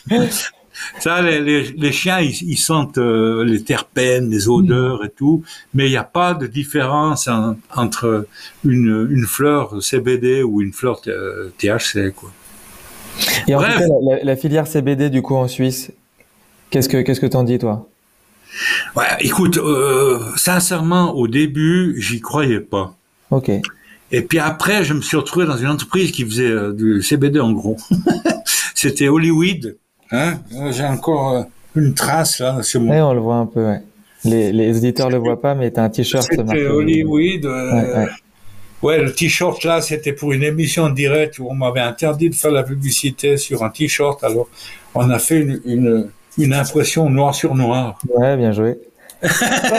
C'est là que l'animateur il dit même sur un pas vous êtes terrible, on vous avait dit de. J'ai dit pourquoi? Parce que c'est marqué Hollywood là. Non, enfin bref, euh, euh, oui, j'ai travaillé euh, donc j'ai j'ai- on était trois associés de la, la boîte Hollywood, puis après mes deux autres associés ils ont décidé de la vendre à un groupe canadien et puis pour finir j'ai démissionné parce que quand j'ai vu comment les Canadiens ils travaillaient, je me suis dit ils vont dans le mur et puis en fait il y a quelques mois Hollywood a fait faillite. Quoi. Ok. Les, Mais les quand Canadiens, c'est- tu parles de... Tu dis en chez général. Attends, ça je trouve c'est ça, c'est super intéressant. C'est là, c'était ces personnes-là en particulier, ou c'est la mentalité canadienne par rapport au cannabis? Tu penses que c'est c'est pas forcément la meilleure? Ouais, leur façon de, de travailler, c'était pas nous. Nous, on, on cultivait nous-mêmes notre notre chambre. Il y a une année où je me suis occupé de 65 hectares de culture CBD. Tu vois. Alors, euh, Wow. il faut y aller euh, au En- niveau des. En plein champ, ah, on adore. Ah ouais, ben forcément. Ouais, euh, bah ouais. Moi, je suis pas. si tu veux, pour moi, l'indoor, c'est une conséquence de la prohibition. Euh, une fois qu'on a le droit de cultiver, je trouve qu'il faut revenir au soleil, quoi, plutôt que ces plantes qui sont au goutte à goutte à l'hôpital, mm-hmm. sous lampe. Euh, Alors dans ce cas, j'ai deux, deux, questions à te poser. Premièrement, euh, on dit souvent que pour quand s'il y a un marché du cannabis vraiment qui s'installe, finalement le client, lui, à la fin, il va il va pas acheter une fleur, il va acheter un produit et ce produit, il veut que à chaque fois qu'il vienne, mois après mois, année après année, ce soit le même. S'il achète telle variété, telle référence, en fait, il achète, euh, je sais pas, je vais pas dire un nom au hasard, mais il achète telle référence. Et il y a que l'indoor qui permettrait de garantir une certaine stabilité dans le. Donc c'est, pour moi, c'est pas vrai. Ok. Euh, et puis, et puis je, l'ai vécu parce que donc depuis les, les, années 80, 96 comme ça, on avait le concours de la meilleure herbe de la Suisse de l'année, hein, mm, mm, mm. euh, qui était organisé par la coordination suisse du champ, euh, le concours de la meilleure fleur de l'année. Et puis là, je me suis retrouvé pendant plusieurs années. Euh, on faisait pas de différence entre la, la production qui venait de l'indoor ou la production qui venait de l'outdoor, donc intérieur, extérieur. On était tout mélangé. Et avec mes trois variétés, Walliser Queen, Alpe King et Red Valley, avec mes trois variétés, j'étais quasiment chaque année dans les, les, trois premiers.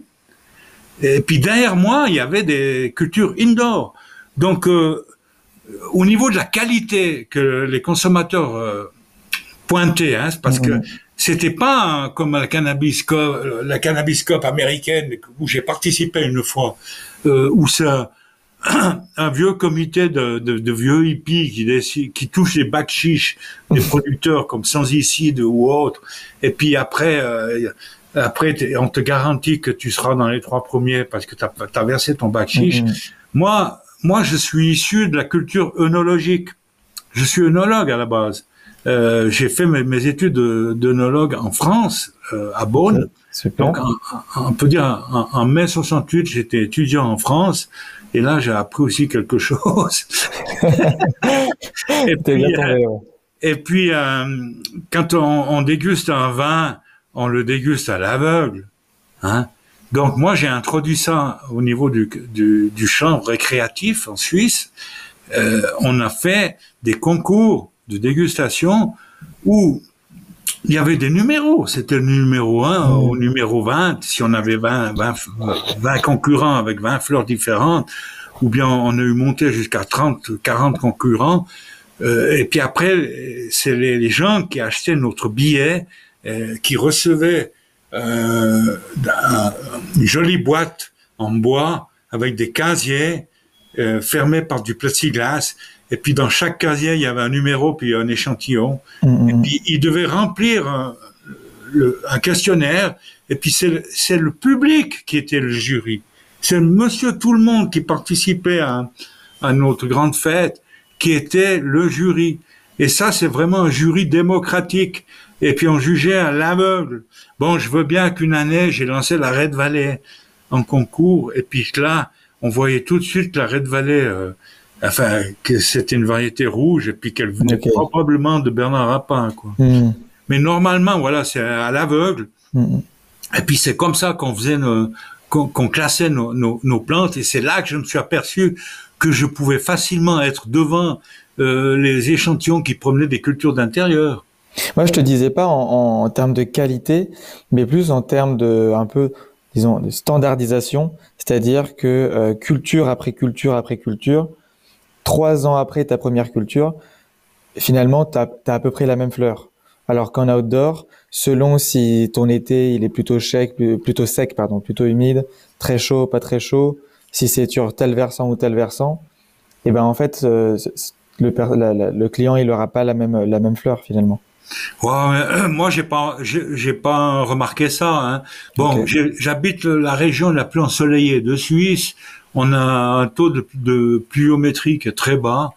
Euh, j'ai eu chaque année des bonnes récoltes. J'ai jamais eu de moisissure sur les fleurs. Et puis euh, la qualité, elle est au rendez-vous chaque année. Euh, non, j'y crois pas. Il faut pas oublier que la, la culture d'intérieur, elle consomme énormément d'énergie et puis euh, elle est très polluante. Hein. Mm, mm, c'est mm. les, les, eaux qui sont polluées par les, par les engrais. On, on est obligé d'utiliser des fongicides, des insecticides euh, de synthèse. Moi, j'ai quelques amis qui font de la culture indoor bio. Ça existe aussi, mais euh, à l'extérieur, c'est quand même beaucoup mieux. Et puis le prix de revient. Moi, quand j'ai commencé avec mes deux, avec euh, notre SA Hollywood, euh, j'ai dû convaincre mes deux partenaires de ne pas faire de culture d'intérieur. J'aurais dit mais non, on va, on va cultiver au soleil. Rien de mieux que le soleil. Et puis au soleil, notre prix de revient, il sera toujours bien inférieur que dans les cultures intérieures. Et comme il y a il y a un peu une bagarre au niveau des prix. Euh, le marché s'est quasiment effondré d'ailleurs, le marché du CBD, parce que les, les producteurs, ils sont trop individualistes. Ils n'ont pas réussi à, à, se syndicaliser et puis à fixer des prix. Quoi. Mm, mm, mm. Donc pour finir, il y a, y a des gens qui ont commencé à vendre à perte. Et puis à, quelques temps après, on a vu les premières faillites. Voilà ce qui s'est passé avec le marché du, du CBD. Et j'espère que la leçon sera prise, puis que on vivra pas la même chose avec le marché du THC. C'est vrai, c'est vrai que euh, ouais, ouais. ce qui s'est passé sur le marché du CBD, au final, euh, doit, doit servir pour la suite. Euh, et, la deuxième chose qu'on dit souvent, pardon, vas-y. Oui, j'ai une expérience que je vis en ce moment qui est intéressante. Parce que d'un côté, je vends du CBD dans les kiosques, donc je fais la tournée des kiosques. Et puis de l'autre côté, je vends du THC dans les pharmacies. Parce que là aussi, le champ thérapeutique, il a, il a avancé dans le sens que depuis, euh, depuis août 2022, les médecins en Suisse ont le droit de prescrire du, cannabis. Eux, ils parlent encore de cannabis. Hein. Ils ont le droit de prescrire du champ riche en THC à leurs patients, sans demander d'autorisation, sans donner des comptes. Et pour n'importe quoi on peut te prescrire euh, du, cannabis pour euh, pour des maux de tête, pour de, pour des dépressions, pour la digestion, pour dormir, pour la chimiothérapie, pour la, la, la des, pour des tas de choses, pour des tas de choses. Mm, mm, mm. Et, et moi, j'adore ce, travail, ce nouveau job que j'ai là, parce que je dois, bah, je suis en train de finir euh, la visite des pharmacies. J'en ai vécu, visité une centaine qui sont dans, dans mon dans mon département, si tu veux, dans le canton du Valais. Et puis euh, après, je vais faire la tournée des médecins. Et là, c'est rigolo parce que si tu tombes sur un jeune médecin qui fume de temps en temps un joint, alors il n'y a pas de problème. Hein. Ils sont ouverts, ils connaissent le produit. Si tu tombes sur un vieux médecin qui se pose plein de questions, il faut le, les rassurer, notamment en leur expliquant que il n'y a pas de dose létale avec ce chanvre. Hein, y a, une, on peut pas parler de la toxicité du champ parce qu'il n'y a pas de dose létale. Mm-hmm. nous, on vend des, le THC sous forme de gouttes dans de l'huile. Les patients, et c'est justement ça qui est intéressant, c'est qu'on peut laisser les patients faire eux-mêmes leur dosage. Il n'y a pas de risque. Il n'y a personne qui, qui, est mort avec le THC. On l'a eu, on a eu écrit à l'Office fédéral de la santé publique pour demander combien de morts ils avaient reconnu en Suisse ces 20 dernières années à cause de surconsommation de, de, de, chanvre, hein, eh ben ils nous ont répondu zéro.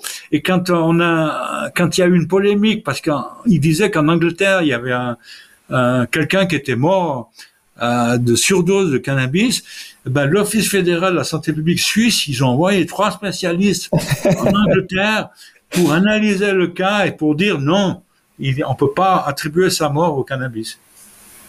Incroyable. Incroyable. Non, mais c'est important. Euh, euh la vérité, c'est important. Il faut arrêter de colporter des, des ouï-dire, des candirantons et des, et, des mensonges. Mm, mm, mm. Alors, on a parlé de cannabis, on a parlé... Ouais, cannabis, bah, champ.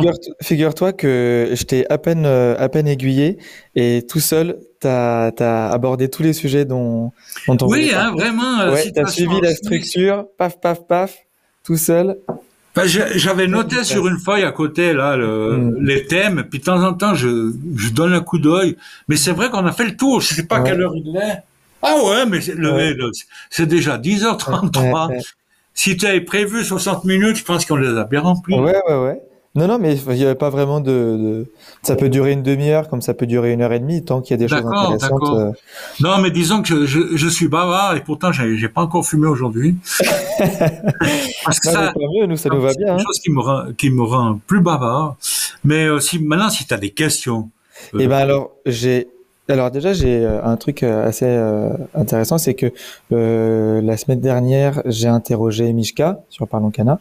Oui. elle me disait la même chose que toi. Elle me disait qu'elle aussi, le, cannabis, ça l'aidait à, enfin, ça la rendait bavard, ça l'aidait à, à, débloquer un peu le, ouais, ouais, ouais, la parole, le dialogue. Et, et alors ça, c'était en off. Je pense pas que ce sera dans l'épisode, mais on a discuté de la culture pour la fibre et pour le vie en c'est un peu dommage, mais presque en opposition à la culture pour la fleur. Euh, ce qui fait que, enfin, c'est vrai qu'on ne pourrait pas cultiver côte à côte un champ pour la chenille et un champ pour la fleur, et que finalement, si en France il y a de plus en plus de cultures de chanvre qu'on appelle ici chanvre industrielle, donc à des bouchées industrielles pour euh, le bâtiment, l'isolation, l'agroalimentaire, etc. L'industrie automobile. Exactement, exactement pour la plasturgie et l'industrie automobile. Euh, finalement, où est-ce qu'il resterait de la place pour pouvoir faire en plein air, en plein champ, des variétés euh, pour de, de chanvre, donc comme tu dis, à riche, euh, riche en THC. Toi, qu'est-ce que tu en, tu en penses de ces Oui, bah alors, effectivement, effectivement, si tu fais une culture de fleurs euh, dite sans sémilia, ça veut dire, euh, c'est le mot espagnol qui veut dire sans semence, ça veut dire sans graines. Mm, mm, mm. Tu peux pas le faire euh, près de champs euh, qui sont du champ industriel où nécessairement il y a des plantes femelles et des plantes mâles mélangées. Ça, c'est clair. Moi, je dirais. Et alors, pourquoi Est-ce que tu peux nous expliquer? Moi, je pourrais l'expliquer, mais je oui, pense parce que, le, dans un champ industriel, il y a des plantes mâles. Les plantes mâles vont, vont émettre du pollen, et ce pollen voyage avec le vent. Et mhm. puis, si euh, dans, dans, quelques kilomètres autour de, de, de, du champ industriel, il y, a du, il y a des champs à fleurs, ils vont recevoir ce pollen, et puis tes fleurs seront pleines de graines, et puis les consommateurs, ils vont râler, quoi, parce qu'ils veulent pas de graines. Euh, quand je suis allé dans les années 70 à Amsterdam pour acheter euh, j'ai acheté de la, on appelait à l'époque la marijuana. On a acheté de la marijuana d'Afrique, d'Asie, euh, enfin de toutes les régions du monde. Puis on a ramené ça en Suisse. Puis c'est sur cette base que j'ai créé ma variété Walliser Queen après 20 années de, de culture. Eh ben, qu'est-ce que je sais plus ce que je voulais dire. Eh ben oui, à l'époque, euh, la marijuana, elle était pleine de graines. Tandis que de nos jours, on, on veut plus, on veut plus. Euh, avoir des graines dans son joint, que ça fait des joints explosifs. Là. Tout à coup, tu as la graine qui éclate dans le joint, ça donne un mauvais goût, un goût acre et tout. On veut plus de ça, ou bien être obligé de, de, passer des heures à, retirer une graine ou l'autre. Ça, c'est fini. Donc, en France, euh, je pense que l'idéal, en tout cas en Suisse, moi je me bats. En Suisse, comment ça se passe justement, la cohabitation de ces deux cultures en, en Suisse, je me bats pour sur une idée, c'est de on consomme de, moins en moins de vin. Et puis on, en, on en importe de plus en plus. Donc nos vignerons, ils ont de la peine à écouler leurs vendanges. Donc euh, moi, euh, je trouve que en Suisse, la, la mesure idéale, ça serait d'autoriser les cultures de chanvre récréatifs à être faites sur le cadastre viticole. Ça veut dire qu'on supprime une partie des vignes et on les transforme en chanvrières à fleurs. Ce qui permet, c'est une politique agricole, ça permet de, faire d'une pierre deux coups. D'un côté, on enlève la goutte qui, qui déborde du vase, mm, mm, mm. et puis de l'autre côté, on, on crée un nouveau produit euh, qui est très demandé par la population. Alors ça, ça serait, ça serait une idée. En France, c'est la même chose. Vous avez des cadastres viticoles, vous avez des, des vignobles, euh, des vieux vignobles où il y a aussi des, des surproductions vitivinicoles, l'État qui doit verser des millions et des millions pour soutenir le prix du vin et tout. Il faut arrêter ça. Il faut, il faut s'adapter à la consommation. Mm, mm, mm. Et puis ici, il n'y a aucun gouvernement qui va réduire le, la surface viticole parce que ça va être la guerre civile. Donc euh, moi, ce que je propose, c'est de remplacer certaines cultures de vigne par une culture de chanvre à but récréatif ou thérapeutique. Ça, c'est une idée. Mais voilà, quoi, il faudra. Et quel serait et, et, du coup, même si on respecte donc les cadastres viticoles, donc euh, les parcelles euh, pour le, le vin soient remplacées par des parcelles de chanvre à fleurs, quelle limite, enfin quelle distance, pardon, tu mettrais euh, entre des cultures des chambres industrielles avec des Là, il faudrait. Pollinisme, parce que le pollen, il peut. J'ai même entendu 1000 kilomètres, mais bon. Ouais, il faudrait faire des, il faudrait faire des essais. Je me souviens de l'expérience des Espagnols. Chaque année, il y a des météorologues espagnols qui signalent l'arrivée d'un nuage de pollen de chanvre mâle qui vient du Maroc. Les Marocains ont 200 000 hectares de culture euh, à but récréatif. Hein? 200 000 hectares. Et jusqu'à maintenant, ils mélangeaient, euh, ils, se met euh, les graines de la récolte passée, ils les ressemaient, et ils avaient des cultures avec des mâles et des femelles. Mais eux, ils, ils font, ils font pas, traditionnellement, ils font pas de la fleur, ils font du hache, ils travaillent la résine. Donc, euh, chaque année, il y avait ce nuage de pollen qui arrive en Espagne, et puis les, les petits cultivateurs de chanvre récréatifs en Espagne, c'était leur flip. Euh, Est-ce que cette année on va avoir de la graine à cause des Marocains ou pas? Mais maintenant, maintenant le, phénomène est, est, en train de se de diminuer parce que les cultivateurs espagnols cultivent de plus en plus euh, de, de, de plantes femelles ils font de la bouture, ils font de la, la, graine féminisée. Donc il y a moins en moins de mâles qui lâchent leur pollen euh, dans leur culture, quoi. Alors ouais, voilà ce que, ce qu'il faut trouver des solutions, mais il faut cultiver au soleil. Il, a, il faut développer le terroir. Moi, je le vois quand je distribue du CBD. Si je vais dans des kiosques à Genevois, je vais leur proposer de la genevoise. Si je vais dans des kiosques vaudois, je vais leur proposer de la vaudoise. Si je, si je vais dans mon canton du Valais et puis je fais la tournée des kiosques, je leur propose la valaisanne. Mais faut pas croire, les gens ils sont chauvins, puis on a besoin de développer une culture, une culture euh, qu'on n'a jamais eu le temps de, de, développer à cause de la, de la, répression, à cause de la prohibition. Mais on doit développer ça. Euh, je préfère fu, euh, fumer de tel producteur que de tel autre ou de tel village de tel autre parce que je préfère je préfère le, le terroir euh, mmh. de Martinique, le terroir de Sion. Les, les, gens sont sensibles à ça. On a développé ces cultures avec l'alcool, avec le, le, vin, mais c'est parce qu'on a plus, on a eu plus de 2000 ans de liberté totale avec l'alcool. Regarde qu'est-ce qu'on a fait avec cette liberté. On a, j'aurais pu poursuivre mes études pendant huit ans pour être un technicien supérieur en œnologie.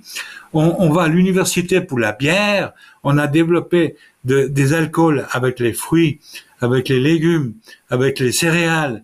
Euh, et même euh, si tu vas des pays comme la Mongolie, où ils n'ont pas de culture de céréales, ils n'ont pas de fruits, ils n'ont pas de légumes, eh ben ils font de l'alcool avec le lait de jument. C'est vrai. donc, euh, ça veut dire que quand on aura enfin une liberté de, de recherche, de culture avec le chanvre, on va sortir des, des, des produits qu'on n'a même pas imaginés, qu'on n'a pas pu faire jusqu'à maintenant, parce qu'on était trop limité à cause de la, la, prohibition.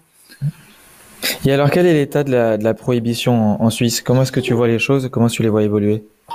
Ben, En tous les cas, euh, ils ont levé le pied euh, sur la répression des petits consommateurs. On a le droit d'avoir 10 grammes sur soi. Hein. C'est déjà un premier pas. Et puis, euh, on n'a pas le droit d'amender euh, un, un, consommateur qui se balade avec 10 grammes sur lui s'il n'est pas pris sur le fait en train de fumer un joint. C'est ça euh, qui, a, qui a changé au niveau de la loi. Là, le tribunal fédéral, ils ont été euh, ils ont été jusqu'où jusqu'où ils pouvaient aller. Mais fondamentalement, il, il, nous faut changer la loi fédérale sur les stupéfiants. Mmh. Et ça, ça dépend maintenant de, des expériences qui vont mener de vente contrôlée à but scientifique. Alors bien entendu, il faudra attendre encore trois quatre ans pour qu'ils disent que ouais que finalement c'est bien de, de, de, faire ces ventes contrôlées en magasin et qu'on devrait changer la loi puis d'établir ça sur tout le pays. C'est ça qui va se passer. Mmh. Euh, voilà. Bon, génial, ça va dans le bon sens alors. Oui, je pense que ça va dans le bon sens. Ils commencent même à, en Suisse. Maintenant, les médecins, ils ont le droit de prescrire du LSD en microdose. Ils ont le droit de, aussi de prescrire de la psilocybine.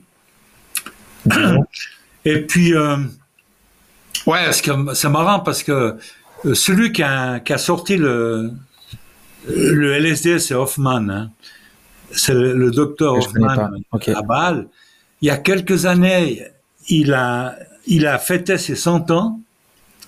Euh, il y a le président de la Suisse à l'époque. C'est qu'en Suisse, on n'a pas un président, on a sept conseillers fédéraux.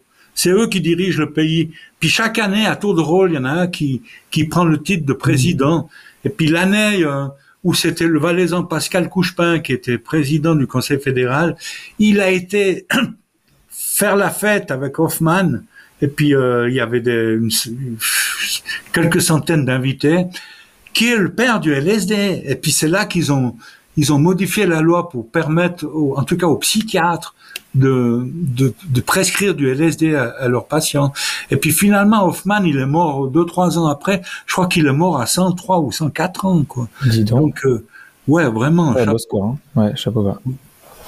Alors voilà. Donc, euh, ça va lentement, mais je pense que ça va quand même du bon côté. Et puis d'un autre côté, euh, à l'étranger, ça bouge hein, un peu partout, quoi. Hein. Mm-hmm. Aux États-Unis, il y a déjà une majorité d'États maintenant qui, qui ont ouvert la porte. Hein. Et puis en France, la France, je sais pas. À la France, il y a, il y a, il y a quand même un, bon courant qui circule en ce moment en France aussi. Comment? Je dis, il y a, il y a quand même des nouvelles choses qui se passent en France. Il y a quand même une, petite ouverture qui se passe en France. Bah, L'ouverture qui est très sérieuse et qui serait, euh, qui serait, oui, une, une urgence, c'est le, le cannabis thérapeutique. Euh, qui doit être euh, en fait en août là normalement on va savoir si le cannabis thérapeutique rentre dans le en gros dans la liste des médicaments remboursés par la ah, sécurité sociale. Voilà, c'est ça. Euh, non non ça oui ouais. En fait oui, les médicaments remboursés. voilà, c'est ça parce que en mars, je crois que c'est en mars, l'expérimentation qui est en cours sur le cannabis thérapeutique, sur la mise en œuvre de, du cannabis thérapeutique en France, va rendre son son son, son bilan quoi de, de l'expérimentation. Normalement, c'est un bilan qui est positif, donc qui, qui dit OK pour euh, pour vendre des médicaments, enfin des médicaments à base de cannabis, que ce soit de la fleur ou euh, ou des gélules ou d'autres choses. Par contre, ce qui va se passer, c'est que si le bilan en mars il est positif, mais que les médicaments ne sont pas remboursés par la sécurité sociale, de toute manière, dans les faits, les gens n'iront pas euh, n'iront pas euh, demander à leur euh, médecin de leur donner un antidouleur ou de leur donner quelque chose, voilà, qui, qui devront payer certainement très cher, surtout qu'en France on est habitué du à, à pas payer nos médicaments. Donc en fait tout va se jouer là en août pour savoir si c'est remboursé. Et si c'est remboursé, normalement en mars le bilan sera positif, l'avis sera positif. Et ensuite, après, à voir combien de temps ça va, ça va être mis, euh, peut-être un an pour, euh, euh, pour être vraiment effectif. Mais s'il y a le cannabis thérapeutique qui arrive en France, finalement, c'est que déjà les, les personnes qui en ont le plus, le plus, besoin, ils y auront accès. Et puis après, très concrètement, on sait aussi que si dès qu'on a mal au dos, mal à la tête, on peut se faire prescrire du cannabis thérapeutique, c'est une sorte de légalisation parce que c'est-à-dire que toute la société est organisée pour pouvoir euh, gérer le, le, fait que ce, ne, que ce n'est plus une drogue, mais que c'est un médicament. Donc la conduite, euh, c'est pris en compte. Euh, donc euh, au travail, c'est pris en compte. Voilà. Donc finalement, ce serait déjà un premier pas énorme. Et là, c'est en train de se jouer euh, maintenant. Très bien, très bien. Ouais, ouais, ouais. ouais en Suisse, le, le champ thérapeutique, il est contrôlé par Suisse Médic. Ok, c'est un, un organisme Ouais, c'est un organisme euh, semi-étatique qui s'occupe de, de l'homologation ouais. des, nouveaux médicaments et autres.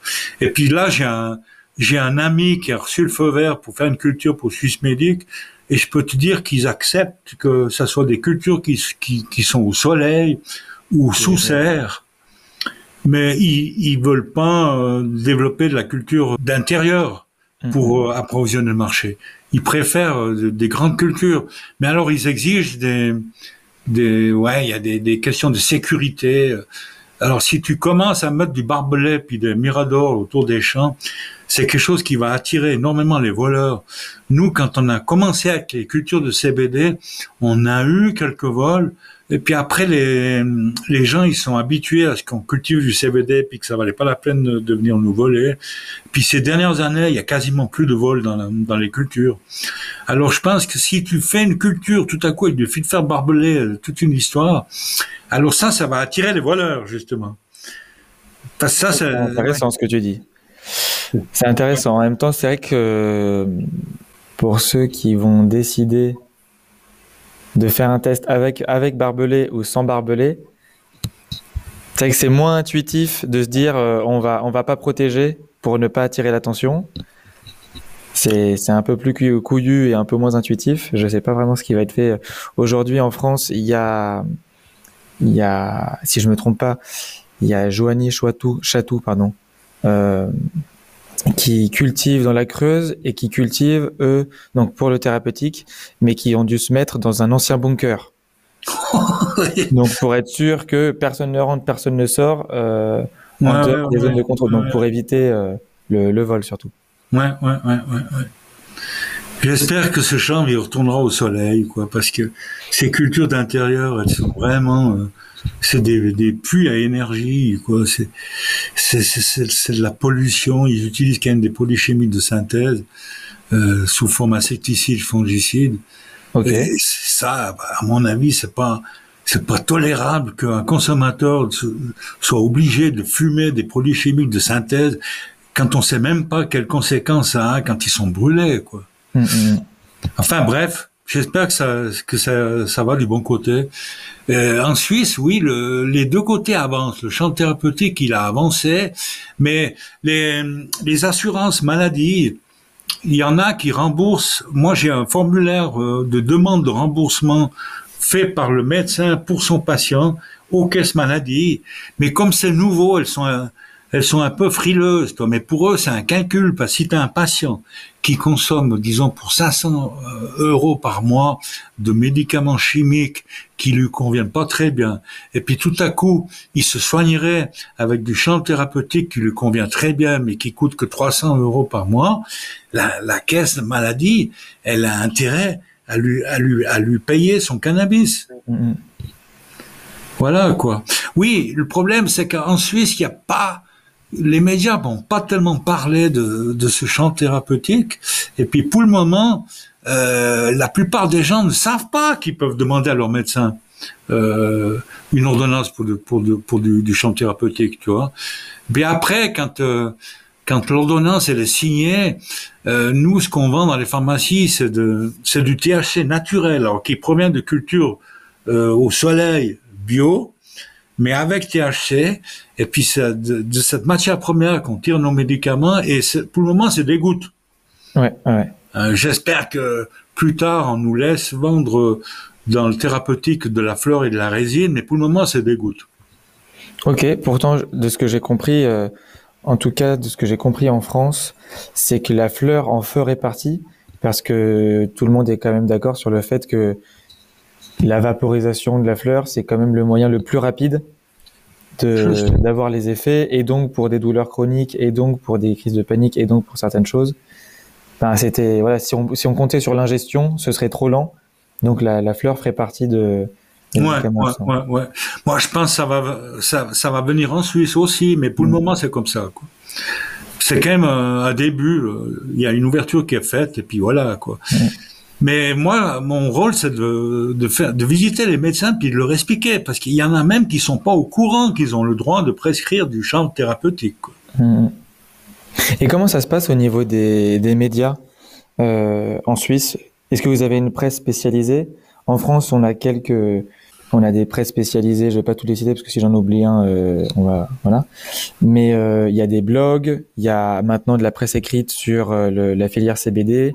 Il y a au moins quelques podcasts, euh, y compris Parlons Cana, euh, sur ce sujet-là. En Suisse, qui est-ce qui diffuse l'info? Qui est-ce qui...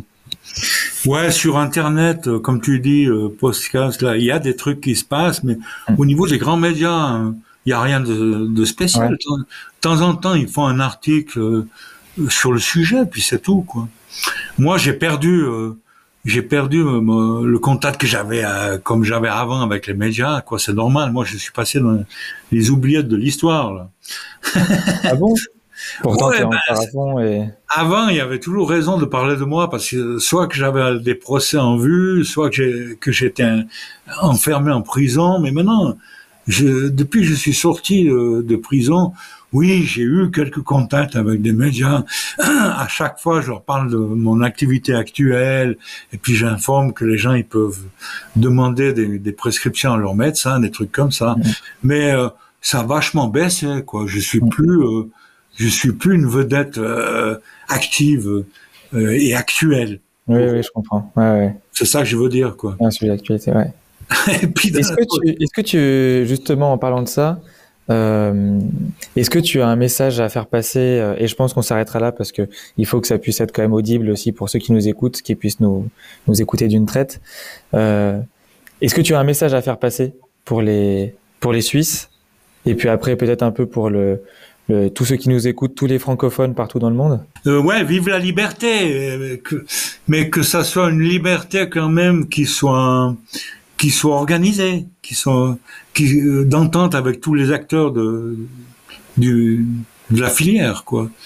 Moi, je peux te dire que ça, quoi. À noter que, ouais, bref, je, je veux, j'allais m'embarquer sur les dérivés. Euh, les- Non, les- mais parlons-en, parlons-en. les dérivés, pour moi, c'est quelque chose d'important. Il y a l'huile, l'huile de, de chènevis euh, qui est excellente, elle a un goût de noisette à, à prendre à froid en salade, mais c'est, aussi une excellente huile de massage. Et il suffit de, de, de rajouter 2%, 2% d'huile essentielle pour la parfumer euh, d'une façon ou d'une autre, si on veut. Mais je veux dire, euh, moi j'ai une expérience parce que j'ai vendu des milliers, des milliers et des milliers de flacons d'huile de, de massage et on a eu une expérience à ce niveau-là. Je peux te dire que, à ma connaissance, l'huile de chènevis, elle soigne toutes les maladies de la peau.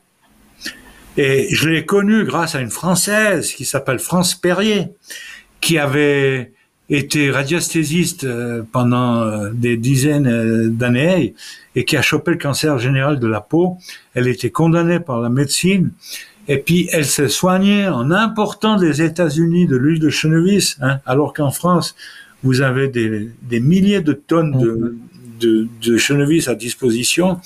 Et puis elle se mettait une ou deux fois par jour ça sur la peau et elle, elle a résorbé son cancer de la peau. Et moi, j'ai des, expériences avec euh, la dermatite atropide, avec l'eczéma, avec le bon le cancer de la peau aussi. Enfin, tout, à mon avis, toutes les maladies de la peau sont soignées par l'huile de chènevis. C'est extraordinaire. J'ai essayé d'en faire un, un, médicament, mais il aurait fallu euh, dépenser un million de francs suisses. Tu sais, l'industrie pharmaceutique, ils ont, ils ont fait en sorte que que pas n'importe qui puisse sortir un médicament. Quoi. Mmh. Et puis France Perrier, pour remercier la, la, plante chanvre de lui avoir sauvé la vie, elle a monté euh, une société qui construit des, des villas neuves en, clé en main en chanvre.